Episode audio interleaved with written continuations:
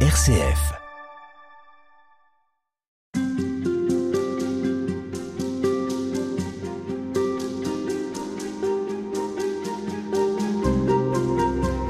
Le carême est associé au désert, au temps d'errance de Moïse et son peuple libérés d'Égypte, mais pas encore arrivés en terre promise.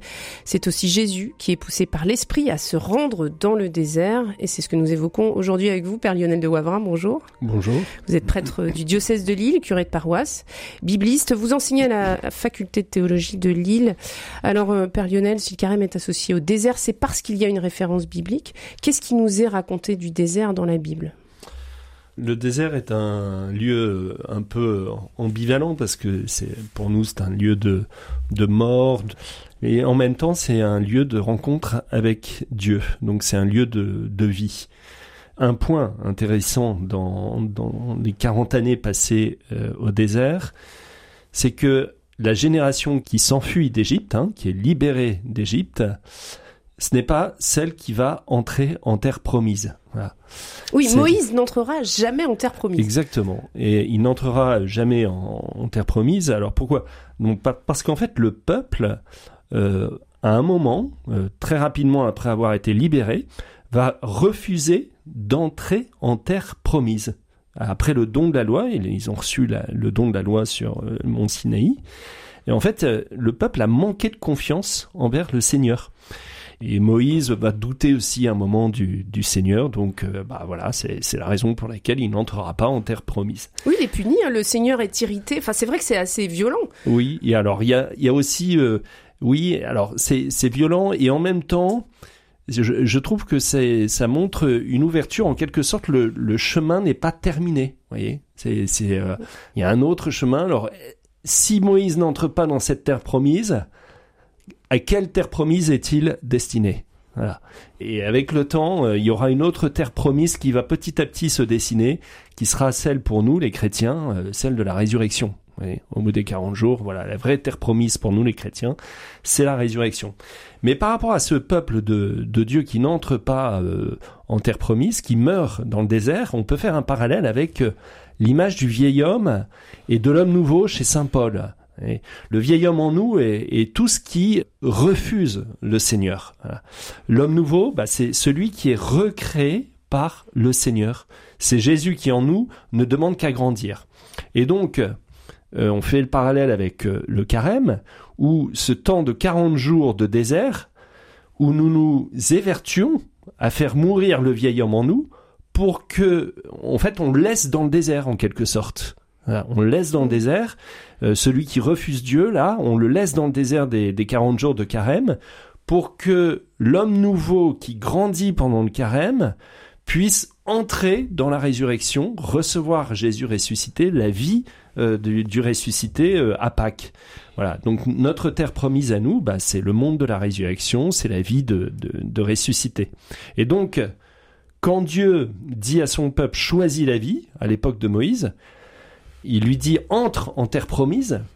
Et aujourd'hui, quand il nous dit choisis la vie, il nous dit entre dans la vie de ressuscité. Qu'est-ce que ça veut dire entrer dans la vie de ressuscité?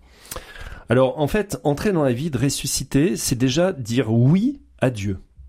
Déjà, chaque instant de chaque jour de, de, la journée, on dit oui au Seigneur. Est-ce qu'il y a une alors on dit oui au Seigneur en fonction de de, de l'évangile, bien sûr. Voilà.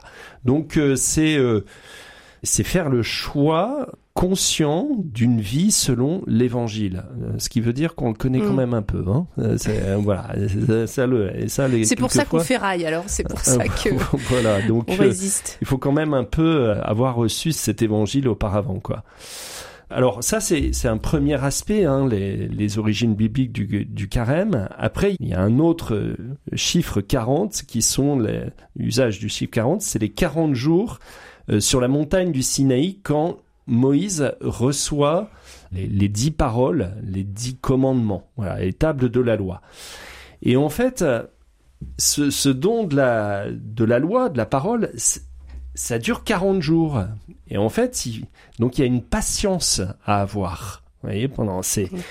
Et d'ailleurs, euh, dans le récit, hein, on nous dit le peuple de Dieu qui est resté en bas, bah, 40 jours, il trouve ça un peu long. Donc euh, bah, il finit par euh, se lasser, et puis il se construit un petit veau d'or, Et puis euh, voilà, il dit bah il est parti là-haut, euh, c'est long, c'est pas ce qu'il fait, enfin voilà. Et donc il a pas cette patience d'attendre, voilà le peuple. Or, mais est-ce qu'il sait ce qu'il attend? Parce que finalement il attend le retour de Moïse, bien sûr. Est-ce qu'il sait vraiment qu'il attend les commandements de Dieu, que sa vie va prendre une autre tournure? Qu'est-ce qu'il attend le peuple quand il attend Moïse? Alors c'est vrai qu'il y a une part d'inconnu. Il y a une part d'inconnu, mais en même temps, il a vu euh, le, Seigneur à l'œuvre dans la traversée de la, de la mer Rouge. Donc en fait, il a vu les signes de la présence de Dieu. Et nous aussi, on voit des signes de la présence de Dieu. Et à chaque fois, dès que Dieu euh, tarde un peu, on s'impatiente, on dit mais qu'est-ce que tu fais, Seigneur, et voilà, etc. Puis souvent, euh, bah, on retourne à nos à nos petites idoles, quoi. Voilà. Donc, euh, eh ben, ce temps du carême, c'est un temps où on, on va accepter que le Seigneur est le maître du temps, quoi, le maître des mmh. horloges. Il veut nous donner quelque chose et euh, il va falloir euh, se laisser travailler dans la durée par Dieu. Et pendant ces euh, voilà consentir à une certaine lenteur. Alors dans notre société qui va à toute vitesse c'est vrai que c'est toujours un peu une gageure quoi vous voyez. Donc donc s'abandonner à Dieu c'est aussi lui abandonner notre temps en quelque sorte vous voyez. C'est lui donner du temps. Hein. on donne du temps au Seigneur chaque jour. Et puis on consent qu'il y ait des moments, euh, ce soit un peu long le carême. Hein. C'est voilà, c'est donc. Euh, vous voulez dire que euh, parfois on peut on peut donner ce temps et à la fin de, de cette heure de peut-être cette heure de prière ou cette, ce quart d'heure pour mhm. peut-être c'est nouveau donc ce quart d'heure c'est déjà beaucoup. Il ne se passe rien et, et c'est bien aussi comme ça c'est bien aussi comme ça parce qu'il ne se passe rien en surface, en apparence. Mais en profondeur, le Seigneur nous travaille. Et en fait, il nous travaille à un niveau dont on n'a pas toujours conscience. Et c'est ça qu'il faut comprendre. On, voilà, il y a, euh, voyez, en fait, notre esprit, hein, il a, plusieurs, en fait, plusieurs niveaux, en quelque sorte, d'approfondissement.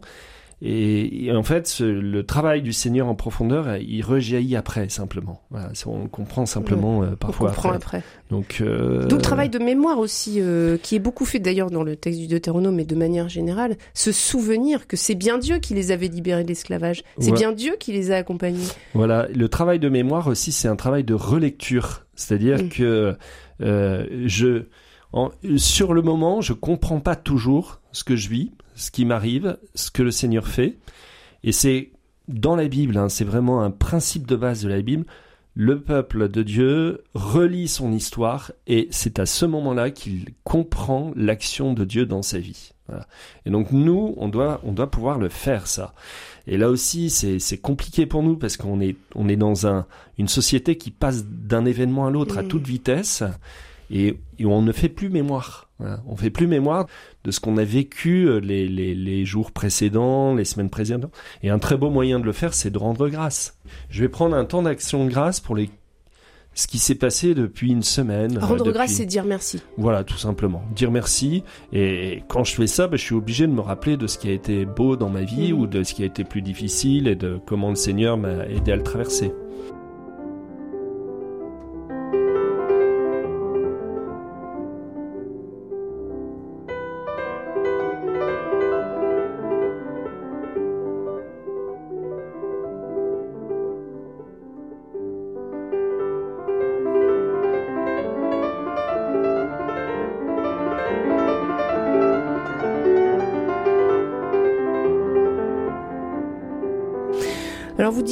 La question du temps, être patient euh, pendant le, carême.